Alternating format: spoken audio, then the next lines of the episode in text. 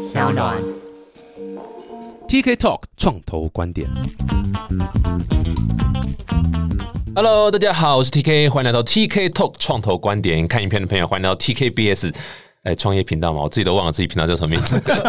这一集是先是 NG 吗？现在没有，反正都会剪。这一集是第四十一集啦！哇塞，哎、没有想到我们可以走到这个这个地步，可以唱那么久，感谢各位收听的支持啊！那这一集呢很特别，迈入四开头的集，我们这一次挑战一个极限，我们第一次在一集当中请到两位创业家，而且这彼此两位是互相不搭嘎、互不认识，甚至仇恨彼此的一个 状况。两位在做不一样的产业啊，但是因为他们其实有互相合作的部分，而且两个都是最近还蛮火红的，所以想说一次邀请到两位这样子。那大家听听他们创业故事。在这之前呢，想先跟大家分享非常有趣的一个活动资讯哦。经济部中小企业处在七月底的时候有办一场新创的媒合小聚，然后主题会是这个很红的 AIoT，就是 Adult。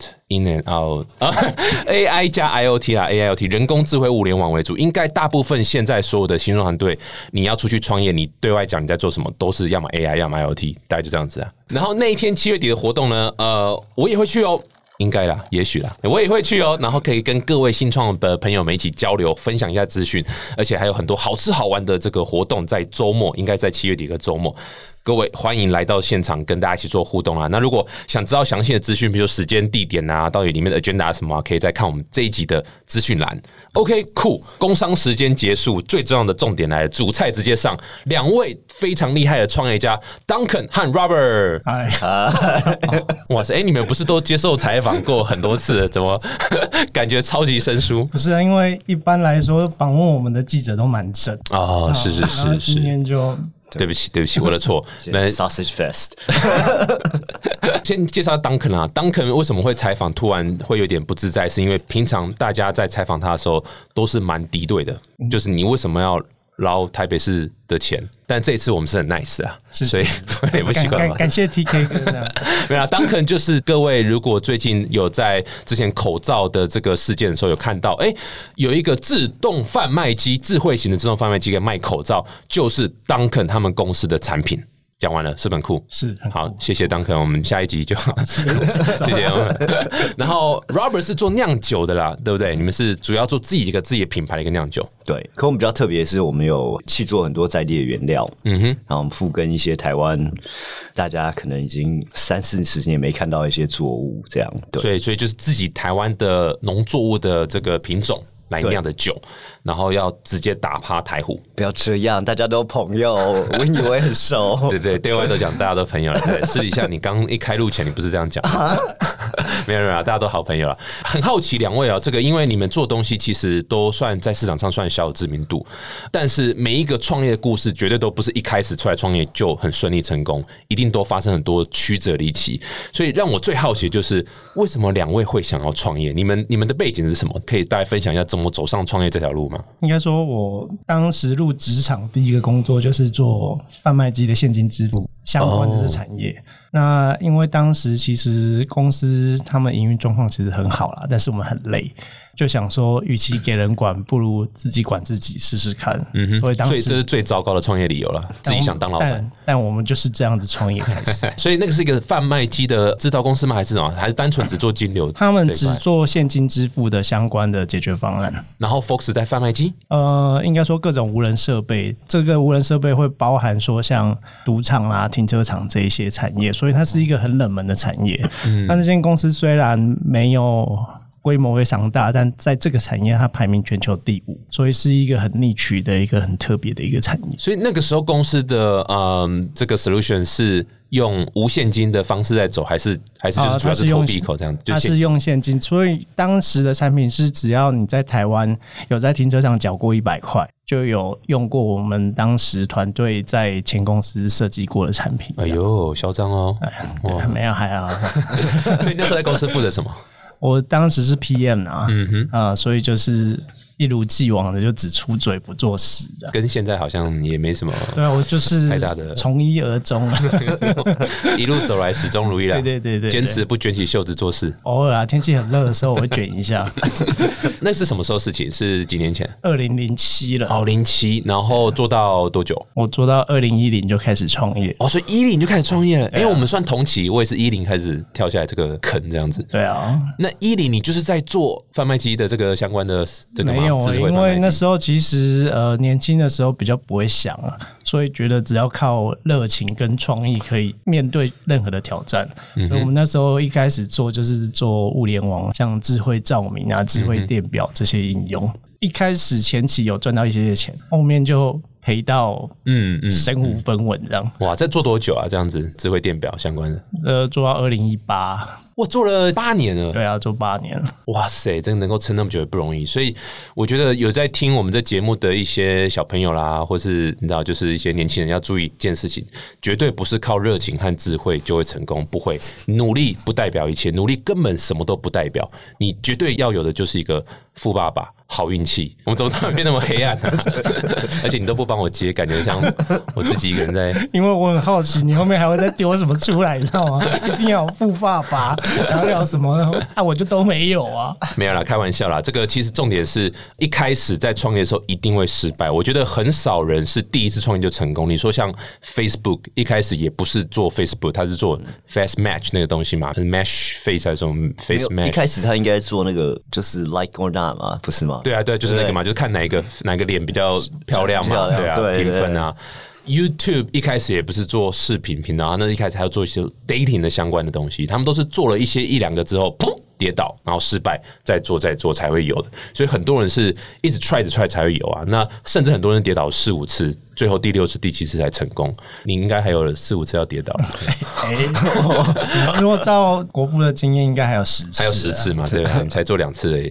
没有，这本来就这样子啊。重点是说，我个人在看创业啦。重点是你一开始做的时候，你发现失败，你是不是可以从中觉得说，哎、a c t u a l l y 我还蛮享受失败的过程，我蛮享受这一切。如果是的话，你就是一个 starter material，你就可以继续创业。我觉得关键是因为呃，台湾过去创业的这个氛围没有这么兴盛，还有各种周边环境的配套，特别是在二零一零年的时候，所以当时我还记得我刚创业，然后去参加这个相关的委员的审查的时候，就说：“那你的商业模式是什么？”嗯，然后说：“啊，就是把东西做出来，然后卖出去。” 啊，对啊，这样就商业模式有什么好问的？你们好奇怪、但 八年之后反思这个问题，就会发现商业模式真的很重要，就是不是只有把东西做完就卖出去。那如何延伸你做得出来的产品，可以多元多方面的去为公司贡献进账？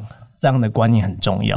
可是，在过往学校教育或者是进入职场，其实这些在台湾的经验里面，其实并没有去做这样的环境的一个教育。嗯哼，那八年吃了很多苦头，但最重要就是我终于想通了这件事情。嗯哼，嗯哼。那所以才会有在一八年有一个比较明显的创业题目的一个转换，这样。对啊，蛮酷的。等下可以多听你讲一下。不过我觉得你刚刚讲个重点，一零年那时候我们刚出来创业的时候，那时候氛围是不鼓励你赚钱的。你还算不错，你还会想说哦，做个东西把它卖掉，然后收入。那时候是 social social social，就是 everything is about social。然后你不要去管什么 revenue，那不重要，你就是充流量、充使用者注册啊、浏览数。所以那时候有人问我说：“诶你要怎么赚钱？”我我那时候脑袋 os 想说：“我我老，我在改变世界，你在问我怎么赚钱？”然后最后就破产了，顺利就破产了。所以其实这个是蛮好的一个 learning。我也是从中这样跌倒破产才可以学到这样的 learning。不过我两年我就清醒了，有人撑了八年才 因为我们的资质比较差，要花比较久时间 没间。有啦，更努力啦。我是很容易放弃的。Robert 呢？Robert，你的背景是什么？怎么会踏上创业这条路？听你这样讲完，我都不知道怎么讲了。我觉得我们应该要，我现在回去好好审视一下，我还要不要做下去？这样 赶快收一收啦，赶快收。对，真的，呃，没有啦。其实我们最早这家公司是就是西上的一个奖学金的案子，嗯，什么学校啊？台大哦对不对？好厉害不重要，不重要，不重要。我们现在尽量要把那个没有没有台大学校的包袱给台大很厉害，台大是台湾排名第二的学校，真的非常厉害。那第一是哎、谁？就等你问。第一是交大，因为我交大毕业。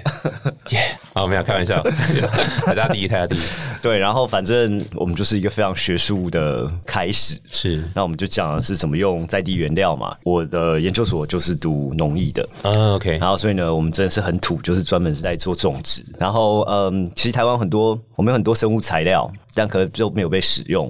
然后那个时候刚好我在国外读书的时候，我大学在国外读了，在酒厂打工，在酒厂打工，对，哦，还是酒店打工，酒厂酒厂酒厂，对对对，有这个样子，去不了酒店，酒店有少爷啊，还是缺少爷？很好，人家也不要我，没事。所以反正选题目的时候，老师说那你就种大麦。大麦其实那个时候在台湾已经三十年没有人种了，然后、哦，我不晓得欸为什么？为什么台湾不种大麦因为没有？经济价值。哦，OK，，对，台湾其实呃研究方面都是以水稻为主。是是，对，是然后呢，所以呢，那时候第一个我不想做水稻，我老师就挑一个最冷门的东西给我，然后呢，我就开始种这个东西。那种这个东西一定要有经济价值啊！那其实我觉得我老师都想好了，就是哎、那你就去酿啤酒。嗯哼，哎、我那我们确定你没有听错，是大麦还是大？我也希望对。对，可能听错了，非常后悔。对啊，然后反正那时候我们就开始做这一个，弄了一家啤酒公司，然后就这样开始了。就在台湾对，我们就在台湾开始。是哪一年开始啊？我们二零一五年开始。哦，OK，对其实呃，现在新的这些牌子，其实我们应该是第一个。嗯哼，对，我们出来之后，大概半年之后，才有现在这么多。那个追随者啊，没有没有没有没有没有，者，第二个是很多第二。富爸爸富爸爸。哎，你在讲谁？没有啊，所以其实我们那时候开始这样，我们运气很好，是一直处于一个半死不活的状态，然后所以我们一直撑到现在，也快六年了。不过你讲的的确是一五年的时候，我的印象中精酿啤酒或者所谓自酿这种的，或者自己品牌的，好像是在大概多少一七吗？还是一六一七一六一年的时候突然七对不对？比那时候有一段时间，包括我们刚刚稍微提到台虎啦，或者是其他的，诶，突然好像就是大家接受度突然变高这样子。对。所以一五年的时候，你们就开始卖吗？还是一五年还在研发？其实我们一三年就在就哦就是还在研被报道了，然后一五年的时候我们才被老师追着，就是说：“哎、你今年我要送礼，你一定要给我做出来一个产品。”然后我们就做出这家公司的需求是由老师送礼对为主的。呃过年年节礼盒嘛，嗯然后可以也是因为老师们很帮忙啦，那所以我们就一路走到现在这样。嗯哼，但你有发现这个趋势是一直越来越，大家对于这种所谓精酿的啦，或者是没有没有吗？应该说接受度是有高的，但可是其实成长还是缓慢成长缓慢。对，有什么原因吗？你觉得？觉得其实相对起来，可能价位也是一个很实际的问题，啊因为我是们生产成本真的没有办法降下来。嗯哼，对，然对，因为毕竟你薪水那么高嘛。真的我也希望，对我去年好像没上税。去年是不用缴税的等级吗？太残忍了。所以它的确成本的确是高啦，因为毕竟用原料啦，或者是是酿的方式啊，对蒸馏方式都不太一样嘛。小批制作还是真的成本蛮高的。理解理解理解，酷伟，好啊，等一下可以听更多这个那这个酿造这个啤酒的一些有趣的产业的知识。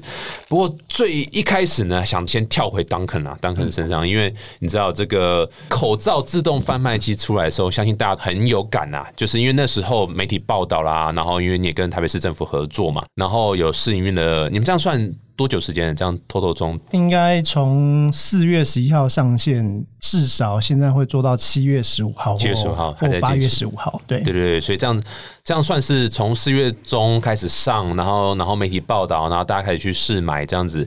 说老实话，我觉得我印象中啊，好像最早有在 PTT 看到有人在讲说，为什么没有一个类似自动贩卖机可以实名制高，就是大家排队嘛，大家买好像哇超级浪费时间，那为什么不要就有一个自动贩卖机，你可以有办法实名制 check 你的 ID 啦的方式，然后你就可以买到口罩。过没多久就看到你们已经在谈这样的合作跟政府嘛，那个来龙去脉是怎样？你可以稍微讲一下吗？呃，应该说我们最源头，在今年一月的时候，我们在 CS 展览的解决方案，就是说让贩卖机可以知道你是谁，确认你的身份，看你满十八岁了没有。那当时的概念很简单，就是说让贩卖机有机会来卖。酒品或者是其他管制相关的一些商嗯，品，很多东西对，像和云卖酒的都酒也不能直接在网络上卖嘛，对不对？对。因为你必须要验证身份，是。所以就会透过这样像像，所以一开始你没有针对口罩啦，你就是一个、一个 total solution for 传统的贩卖机能够有一些智慧功能，譬如说验身份或干嘛干嘛。是是是，对，因为我我在过去的工作经验，在二零零八年，我是负责整个德国香烟贩卖机的年龄辨识的这个功能，所以我一直是想把这样的技术在呃新的时代里面用新的方法去做推广跟应用。那今年一月是结合区块链跟数位身份来做这样的技术的一个推广，嗯，然后就吸金了大概差不多。对这一段就可能还要再努力一点，再努力。其实以这样的技术，它还算相对是早期啊，因为技术可以实现，但是各国法规上面都会有一些限制，因为过往没有这样的技术，那法规就没有跟上脚步去做一些配套。对，但我觉得这就是很奇怪的地方，就是 actually 之前没有法规，是因为。不知道怎么解决，是那你现在都有一个 solution 了，对不对？其实法规是应该要跟着时代继续变更嘛。那这就是所有新科技基本上都会遇到的一个，算是一个问题。这一点我们其实也在经济部的协助下面尝试跟财政部做沟通啦，就是说看说在可以辨识身份跟年龄的这种新的技术下面，有没有可能朝试办跟修法的脚步来做试营运这样子？哎，不好意思，问个笨问题，这个为什么是财政部？呃，因为烟。酒公卖管理法的主管单位是财政财政部哦，S S 了解了解，OK。我们也是被警告之后才知道这件事情。对，那当时最早的源头当然不会针对口罩，因为以我过去整个在贩卖机产业的经验，从来没有想过数位身份的应用可以有一天用在卖口罩上面。那因为一月在 CS 嘛，那二月回来台湾，就整个疫情其实。呃，已经逐步的上扬变严重了。那我记得那时候 Seven 刚开始最早是 Seven 在卖口罩，那那时候也没有实名制，所以就有很多民众就是要追着这个物流车，然后为了要买口罩。半夜的时候在那里面。对对对对。那我们那就想说，那为什么要这么辛苦？应该是就要有一个实名制的这个辨识你是谁，避免重复购买的一个机制。那在我们决定要做的大概隔三天吧，国家就推出实名制的这个政策。然后逐步转回去药局这边做应用。我们那时候也有想说，那是不是就是口罩用贩卖机发放，好像可能就没有这么需要，因为药师可以解决相关的这个问题。那再过一个礼拜，就发现药师过于疲累，嗯就，因为么民众有很多需求嘛，要是每天都在过卡。那我们觉得，哎，那机器还是可以帮上忙的，那就决定要把这个题目完整的把它落实。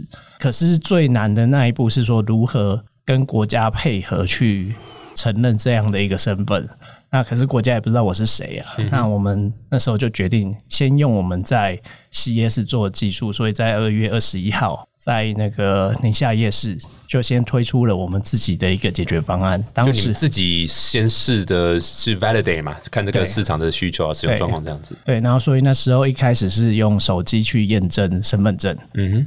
那因为北市府也看到这样的新闻，所以后来就经由经济部这些相关的单位，然后来找我们去看，说是不是跟北市府共同合作，然后经由。北市府担保，那我们来借接鉴宝系统，整个过程是这样子。所以一开始在宁夏夜市，对，一开始在宁夏夜市那个炸芋头那摊位旁边吗？呃，也没有再过去一点点，再过去一点点，对对对。我们有一个小的店面，然后哦，租个小的店面，嗯，就是它是一个闲置的店面啊，那房东就借给我们去做这样的社会实验，这样。OK，那里面的口罩呢？怎么来？呃，当时因为口罩是管制嘛，对，所以我们也拜托了电商的朋友，就是去拿了去生。了一批这个非医疗的口罩，嗯嗯，那来做免费的发放啊。I see, I see。所以单纯就是测试这个流程啊，这个系统 O 不 OK，然后甚至有有人在排队使用这样状况的消耗的排队的这个状况怎么样啊？这些东西，然后是不是可以确实管制重复购买的一些问题？那那一次有 validate 到什么样的大问题吗？你在夜市那一次，呃，最大的问题就是科技如果太过前面，其实民众会有一点担忧啦，因为其实我们用手机验证身份证嘛。嗯哼，那所以最大的媒体的舆论或民间的舆论，其实是说，我们其实是经由免费发放口罩。在窃取民窃取各自，对窃取民众各自，嗯，对。所以那你后来那一包各自后来是卖给哪一个黑市的那个 买家？我我去兜售了，但他们发现没有什么价值，所以没有换到任何的那个。也不能因为我们频道都没有人在听，你就一直讲这些狗屎，你等下把自己越描越黑。我记得那时候在讲各自不落地嘛，这样的一个观念，所以基本上你各自没有经过你的手了，对不对？你主要是跟后面的这个鉴宝系统做对，就是呃，正式跟鉴宝系统借接之后。就是直接从客户插卡开始那一段，就已经中转资料到北市府，然后再进到是健保署。那这一段其实包括呃中央单位跟北市府都会对我们做源码扫描，嗯哼所以确认说我们中间没有利用各种技巧，嗯哼去暂时留存民众的个资，这样。嗯，这个真的是有一种，你知道，像这种各自的隐私的问题。各位，当你在用脸书的时候，当你在算命的时候，当你在看你未来十年长什么样子的时候，你已经把你的一堆各自都给出去了，但是他们不 care，it's okay，I don't care。或者当你在对不对，就是玩开心农场嘛，或者是其他有的没游戏的时候，你已经给出一大堆各自了。可是这个是口罩是可以救命的，或者说，actually Duncan 这边想要好好做，你却在那里 care 各自，是 care 没有啦，各自是很重要，要的确要 care 啦。不过各自这件事情是，它其实有很多地方会更容易泄露你各自的点。那我觉得大家要知道这个优先顺序的这个 轻重缓急啦，而不是说在那边说哦，这个这个我在刷那个各自什么，其实就是因为没有去了解，会产生很多误会啊。觉得这蛮可惜。这是我们在做这些事情也要学习啦，就是跟社会沟通、跟媒体沟通，因为嗯终究我们创业或我们做这个项目，我们是比较了解这样相关技术的过程。那 TK 你也是呃经过很长的创业的历程，所以大概的这些软体的数字你都懂。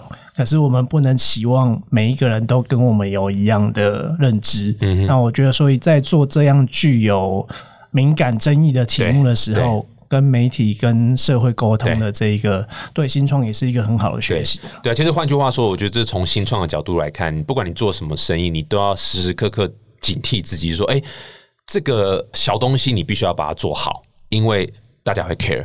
是然后你要把它沟通清楚，或者是你当初在做的时候，你就要设想到要怎么样去避免这些有可能的问题啊。所以，因为毕竟是做生意嘛，生意不是那么简单，又不是在社团在办活动，你又不是在戏上在酿酒，又不是这种。哎哎哦哎，哦，Robert 在这里啊，没有，就是你你在做生意，你必须要很多妹妹嘎嘎要顾到，因为毕竟你是对大众嘛。我觉得对你也是上一门课啦，对不对？这种所谓对外沟通啊，还有包括这种一这个就些细节是以前没有想过，就是包括新创的 PR 怎么去面对媒体，包括说呃新创怎么跟政府一起合作，嗯哼。这些都是呃以前当纯只在想商业模式的时候，没有再去呃学习跟成长的地方。嗯哼，那还有呢？除了这之外，还有其他人有什么 complain 说，哎、你这个机器有什么问题？这样其他的应该就会比较怎么这么好？这样子，呃你们干嘛做那么完美？对，他就技术太强，真的。没有了。政治议题就是新创碰到的时候，自己要多学习怎么闪躲。哦，这也是啊，你只要牵扯到跟国家合作，多多少少都会有政治的这个议题啦。所以你为什么那么讨厌？啊，没有啊，其实我们对给予我们机会的人，我们都非常的感谢。那有什么是想借由这个都没有人听的平台来发表一下你所受的委屈吗？呃，台北市的议员已经帮我们讲完了，所以我就不重复。是呃，王世坚帮你讲的吗？哦，不是，好了，OK OK，没事的。但是这个呃，现在还在持续进行嘛？你说到七月底是是讲是原本当初跟市政府谈，就是谈到哦因为7月底台北市智慧城市办公室的一个合约每一期就是三个月，啊，I see，对，所以他们就是签三个月。那除非说中央提早取消口罩实名制的这一个计划，嗯哼，那不然原则上应该会走完三个月。理解。但目前现在大家使用的状况就都比较 OK 了。对，现在就是因为一开始我们贩卖机是摆在健康中心嘛，那其实健康中心的人员他们多数是医疗背景相关、护理背景。口罩贩卖机放到健康中心，某些程度对他们来说是另一种挑战。就是我很会打针啊、量血压，然后你现在叫我去帮一台贩卖机补货，然后去做一些状况的这个排除。我在观察对他们的学习曲线上面来说，他们要花比较多时间。嗯哼，理解。啊、但是大概运行了，现在也将近呃两个月时间嘛。那其实目前的状况，他们每天回报的问题都不会像过去这么频繁这样子。对啊，我觉得这就是个试营运嘛，而且你算是跟政府合作，本来就不是一个长久的 business model，它这是一个算是试点加行销是的一个这个出发点。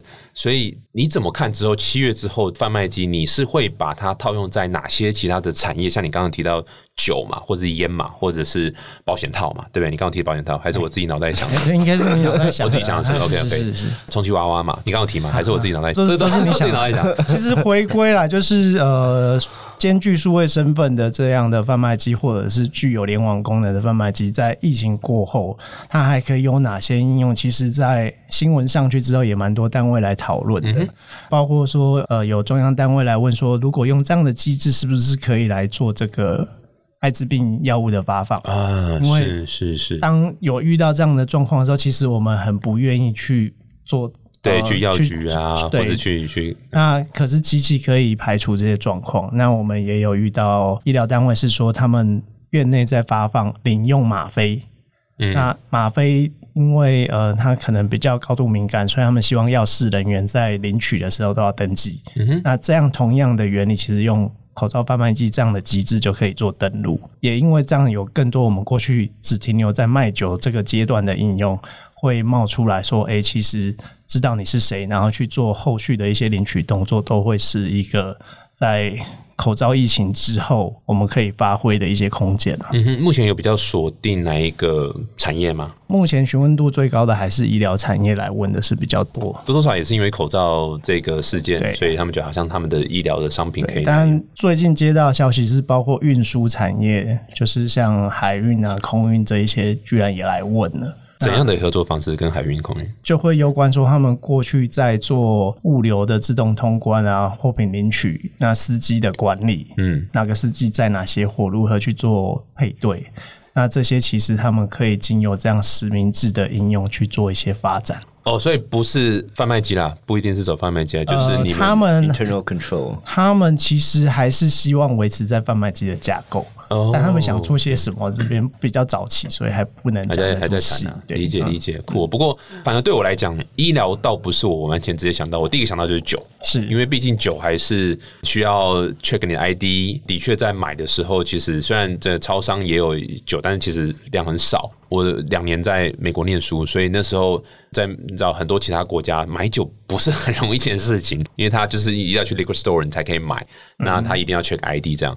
那有时候 check ID 又是很多漏洞，因为人为在 check 嘛，所以其实是你照片弄一弄或假一假这样子。那我相信这个对于在走 global market 在酒啦或者管制的商品上卖，应该是蛮蛮好的。是所以和宇卖酒有你有跟他们合作吗？就是试着把你们酒在贩卖机上面卖是我。们去年第一次做合作，去年当时也是在中期处的活动开始，然后我们就在讲说，是不是哦，中期处真的很帮很多忙哎、真的好厉害哦！中期处是全名是叫什么？经济部 中小企业处。哎呦，厉害厉害，还记得还记得。去年一月的时候有在有跟 Duncan 合作，试着哎，是去年前半年吧，前半年那个时候我们也是，就像姐姐讲的，就是其实卖酒就问题很多。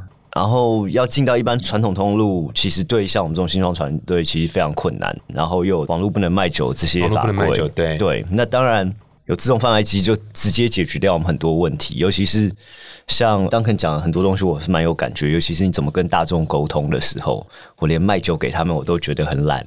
对，嗯，所以呢，这就变成一个问题，就是说，如果我们可以解决销售这个部分，然后借由机械来处理的话，那其实解决我们很多很实际的问题啦。嗯哼，而且很有趣，你们合作很有趣，就是 Robert 这边是专注于制造酒，对，那所以你会选很好原物料，你知道怎么酿啦，你知道怎么去可能包装或是行销，但是通路贩售。哇，那是 totally different story，对，different 你 game 需要另外一个 partner 去协助这一块。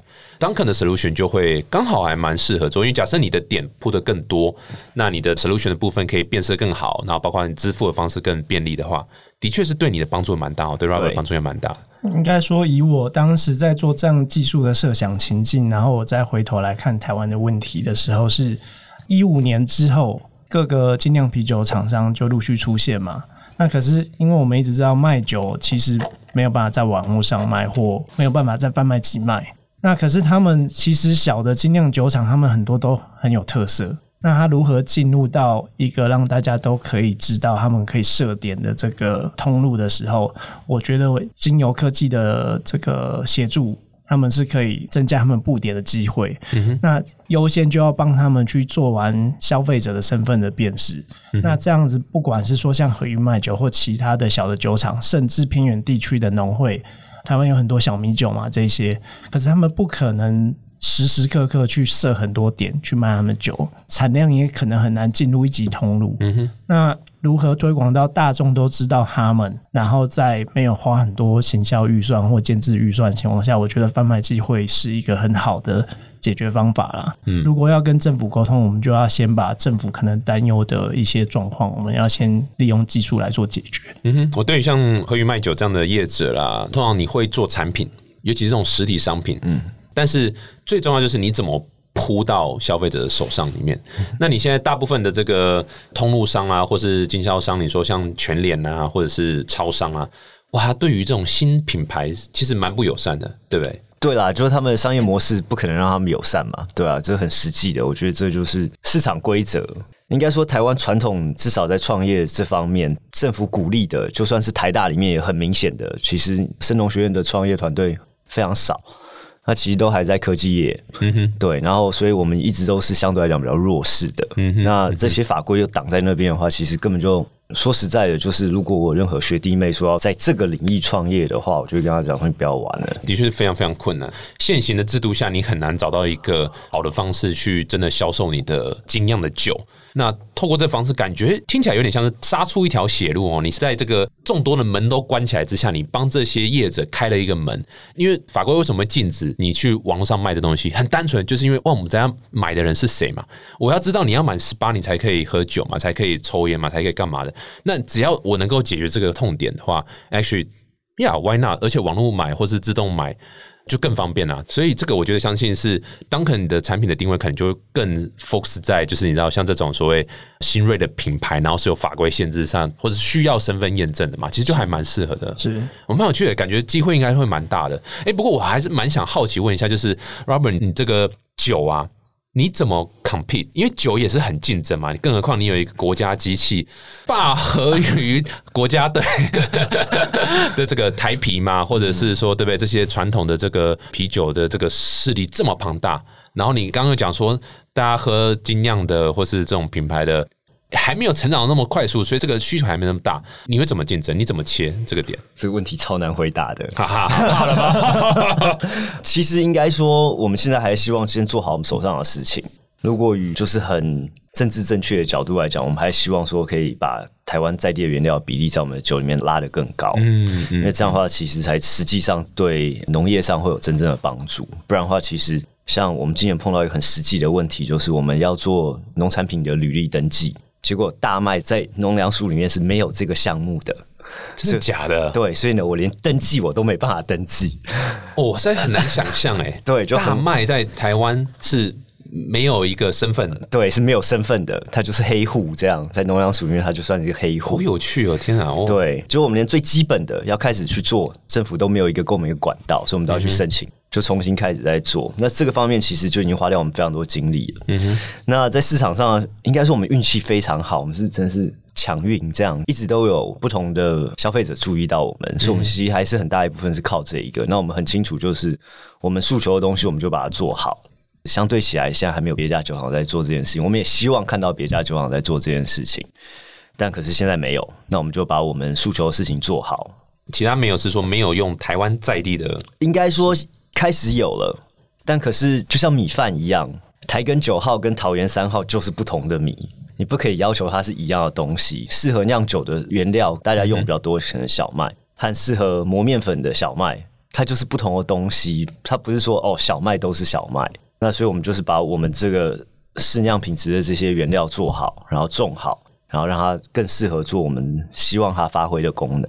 所以你觉得你的 core 的竞争优势会是原料吗？还是你知道酵母？还是酿的技术？还是其实应该说，在生农学院里面，这些东西都有给我们，嗯，这都是我们的 competency。嗯，然后我以为都是中小企业处给你哦，当然啊，中小企业处帮我们对接啊，对不对？没有他们帮我们加持，人家理都不理我们，对嘛？对不对？对呀，你要搞清楚嘛。真的，我们只是你知道技术控，技术控，对不对？还是需要那个外面的协助。那所以其实这些东西都是我们相对来讲可以做的。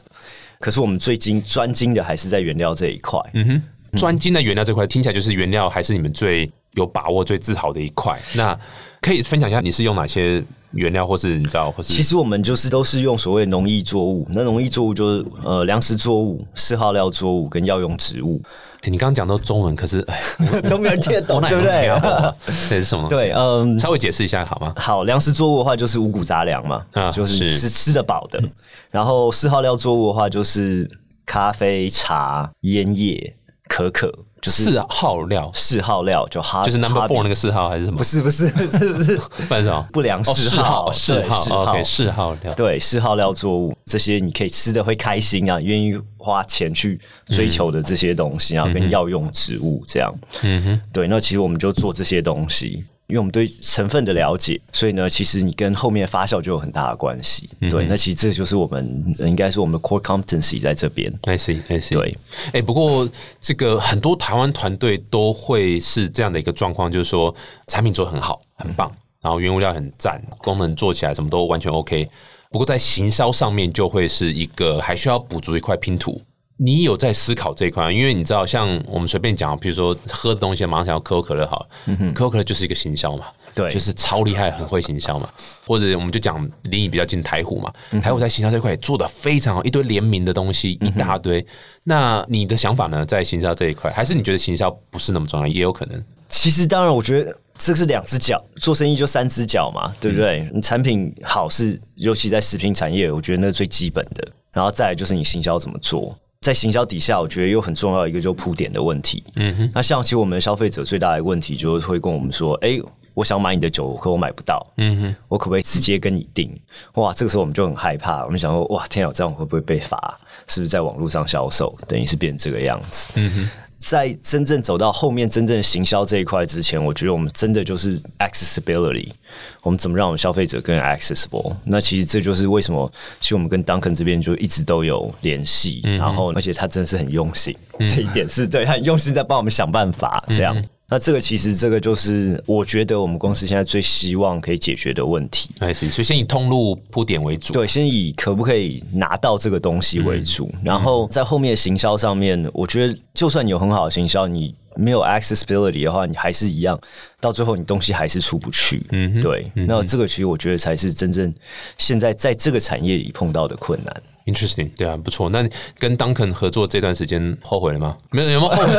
有没有有没有后悔？怎么不二零一五年就合作？对，对，早一点、啊。其实这真的就是中小企业处这边的帮忙。中小企业处有给你钱是不是？哎、不过不好啦，你们都讲到中小企业处，我好奇啊，因为两位都是中小企业处，算是有帮忙的团队，对不对？我也蛮好奇，因为说老实话，我们节目其实没有，我们之前访问过创投啦、加速器啦，的确是没有聊过，就是有关政府或是办政府相关的组织的辅导，在创业相关的部分。你们跟他们是怎么样的合作配合方式？然后你们觉得获得最大的好处是什么？这个我先来分享啦，就是说我刚刚有讲到嘛，我们二零一零年就创业嘛，然后那时候其实整个相关的创业资源也都不是很丰沛，那刚好在二零一二年吧，我们就是那时候拿到了一百万的美金的投资，哦，没有诶、如果有就不在这儿了 啊。那当时就是刚好前一家公司就请到新创事业奖，嗯，那拿到这个国家奖项，他们后面就有安排一些业师在做辅导。那也经由这样子的牵线，其实开始去认识工研院这些外部的资源，一直累积到不管说是跟其他的加速器啊，或者是说后面越来越多的这个辅导单位，其实都是从那个源头得到新创事业奖之后，他开始帮你引进外部资源。嗯那从那时候一直累积到后面我在创立燕安科技的时候，因为这期间累积的能量很丰厚，那所以就可以马上让叶安以一个好像成长很快的一个速度去进行。但其实前面就是以前第一次新创世界奖累积之后的人脉的资源，不管我要找资金啊，不管我要找怎么样的代工厂商，那以前刚创业的时候，那个人脉是零啊。嗯哼哼，那时候真的只有热情，人脉是零。那一次得奖之后，逐步累积的人脉，一直到二零一九年之后，其实他就真正在我知道他们在哪里，我需要用到的时候，就扎扎实实的帮助了我第二次创业。所以我们理解出，它其实算是一个奖项的颁发，但是借由这个奖项的一个颁发，他们就开始会灌很多资源进去啦，辅导啦，然后而且是一直长久，像你从一零年到现在已经十年嘞，然后还是跟你持续保持很好关系，然后有需要帮忙，他们就会跳出来，对啊，其实他们就是一个你需要他们永远都在的单位。就蜘蛛人嘛，你对友好邻居的感觉嘛。那那个奖项是怎么选？你是有报名申请吗？还是他们对啊，是一句他们其实每年的大概四月左右会开放呃一次新的这个申请嘛。你上网登记之后，他们就会有书审，书审 OK，他们就会有一个实地访查，可能来你这边的都会是大有来头的人物，然后去探讨你的商业模式这一些。那为什么我们第二次又会申请？就是我觉得我累积的经验够了，但是是不是对的？那我想让这些前辈跟专家再帮我看一次，哦看会不会听到什么我意外的、我没有想到的答案。就是把国家资源拿去做尽利己之用啊。啊，对对对对对。人家要留给其他新创团队，你还在一直申请。没有，我们我们依然年纪很轻啊，很需要帮忙的。现在对，呃，所以你是一零年和你刚刚第一次得是一二年啊，哦第二次是一九年。OK，就去年。那那 Robert 呢？我的故事跟 Duncan 比较不一样，他是一申请就上，嗯我们是申请了几年，好像三年还四年吧，哦其实我们连续申请了四年，都同个题目吗都同个题目啊，我们只有一个题目，哦对对对。？OK，然后每一年他们都说：“哎、你可以来申请，你可以来申请了。”可是其实虽然我们那时候一开始前几年是没有入选的，可是中华切除那边其实还是一直有都帮我们找可以媒合的 partner 这样。对，那其实你看，像我们跟 Duncan 合作去年的事嘛，那个也是其实中华切除也是因为有参加，所以才知道，甚至有很多业界前辈。不一定是酒业啦，可能就是商界的一些前辈，也是因为参加这个新创事业奖，所以才有认识。因为他们书审的时候就会来，然后就说：“诶，这小鬼怎么这么没礼貌？”这样，对，对，嗯，然后反正也是因为这个样，其实我们认识很多，真的就是业界的人脉就有在累积。然后这个其实我觉得已经不是说有没有得奖，有没有入围，可能更重要的是说，诶，有去参加，因为有参加才有这些机会，这样，那才让大家更知道说，哦，其实台湾大麦没有人在种。对，像这种事情，然后可以把你自己想要做的事情，和你真的想要解决社会上有这些问题，真的让不同温层的人看到。不然的话，说实在的，就自爽而已啦。对啊，真的自爽，而且知道农业的这一块，那个圈子又更小，然后那个同温层就是让你非常舒适在里面，这样。嗯，好了，最后一个问题，两位都是创业家，尤其当可能连续创业了这个好几年了，然后 Robert 是一个选一个蛮特别的一个领域切进去，就像刚刚讲的农业这一块，还还蛮少人做的，的确是蛮少人做。那两位有没有什么建议给你知道，就是新创团队在不管是选题目啦，或是组团队募资啦，或者说像我我如果今天从一个这种农业的角度出发，农业加科技现在也蛮夯的嘛，那呃呃有什么要需要注意的点？你们最大的 learning 是什么？呃，我觉得我这边两个建议啊，第一个是说，很多人常会问说，创业是不是要准备好，嗯然后再开始？那你看我创业的理由也很瞎嘛，一零年，但我觉得创业就是要有一点冲动。你如果觉得你要准备好，你永远不会开始。没错，没错。那第二个是创业就跟求婚是一样的，它一定是错的，可是你就是要那个冲动那一点去。所以你是要这样跟你老婆讲的。是是是，忘了我老婆会听，对，不好意思。那第二点是说，真正开始之后，我觉得最难的，撇除商业模式这些东西不讲，我觉得最难是把你的理念跟你的产品如何用大家听得懂的语言，嗯，对，跟大家做沟通。因为你中间如果要取得政府的资源或者其他创投来说，如果用自己熟悉的语言跟他们沟通，不容易引起共鸣。哦，所以你不是用中文哦，呃，我是用中文，但是我把我的专业全部都拿掉，是是然后这样发现他们比较容易理解。是那我觉得这是很多出来创业的很多人他们需要去学习的。那这两点，我觉得在创业的路上是非常非常同意，因为很多人大部分讲说，哎、你在做什么？哦，我做的就是一个 IOT 的晶片，然后它的传导的效率什么，然后什么，就大家说啊，听不听不懂在讲什么，就很容易陷入一个讲产品的这样一个点。对啊，说传输速度很快，那到底要干嘛？对，要干嘛很快 要干？嘛？对啊，解决我什么问题？这这才是我 care 的嘛。是这样，蛮酷的，很好，很很实际的建议。Robert 呢？其实我跟应该说，我觉得我跟 Duncan 的想法是蛮接近的。可是我建议其实很实质的，嗯，就是多参加比赛。嗯，因为其实之前我是很就很反感，我也很不喜欢，我觉得啊一直在浪费我时间，然后还要跟这些人讲有没有事情都做不完了。那其实我反而觉得说，其实你经过一次一次，比方说像新创事业奖就好了。你看我申申请了四次，我每次都还是会去改一下。嗯嗯，可我们题目是完完全没有变的。其实如果大家知道我们的话，我们从开始做那一天，我们就一直在，做。你们主要就是改。那个申请日期啦。对，真的没有。我们还尽量就像当肯讲，用不是指专业的语言嗯去跟市场上做沟通。那其实去参加比赛的时候，其实就是一个跟市场沟通的一个管道嘛。没错，而且它相对讲，你还有可能拿到钱，是是或什么的，对，所以其实就参加比赛，然后让大家更清楚。像比方说，我们参加完，呃，每次我们都会再做一些改变，就是在 draft 上面做一些改变。那这个时候，其实你发现有一个对的模式的时候，你就往那个方向走，那反而也是一个很便宜的一个 trial and error 的的的方式，这样，对。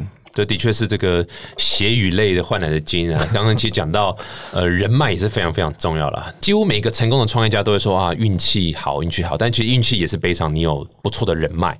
那有不错的人脉也是，其实也是背上你其实自己是准备好，你自己够努力，够准备好。所以成功真的很难，因为要一大堆种种因素加起来。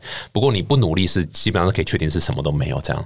哇，太棒了！今天很感谢 Duncan Robert 来到节目，分享他自己的创业的这个心路历程啊，被整个社会家中干搞成这样子当然还是勇敢的走出家门去面对这个媒体和社会大众。对我们的鼓励的民众还是有啦，哎、有吗？几乎我查都查不到，我我查好久都真查不到可能只有。在我的脸书同温层。对你自己的假账号嘛，对啊。然后 Robert 这个也是相当辛苦啊，在台湾对于这个精酿啤酒这一块刚开始起步，然后甚至法规都还没 ready 好。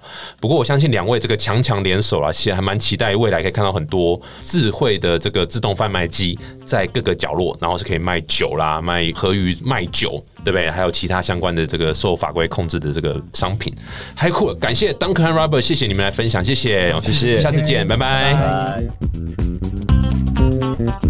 拜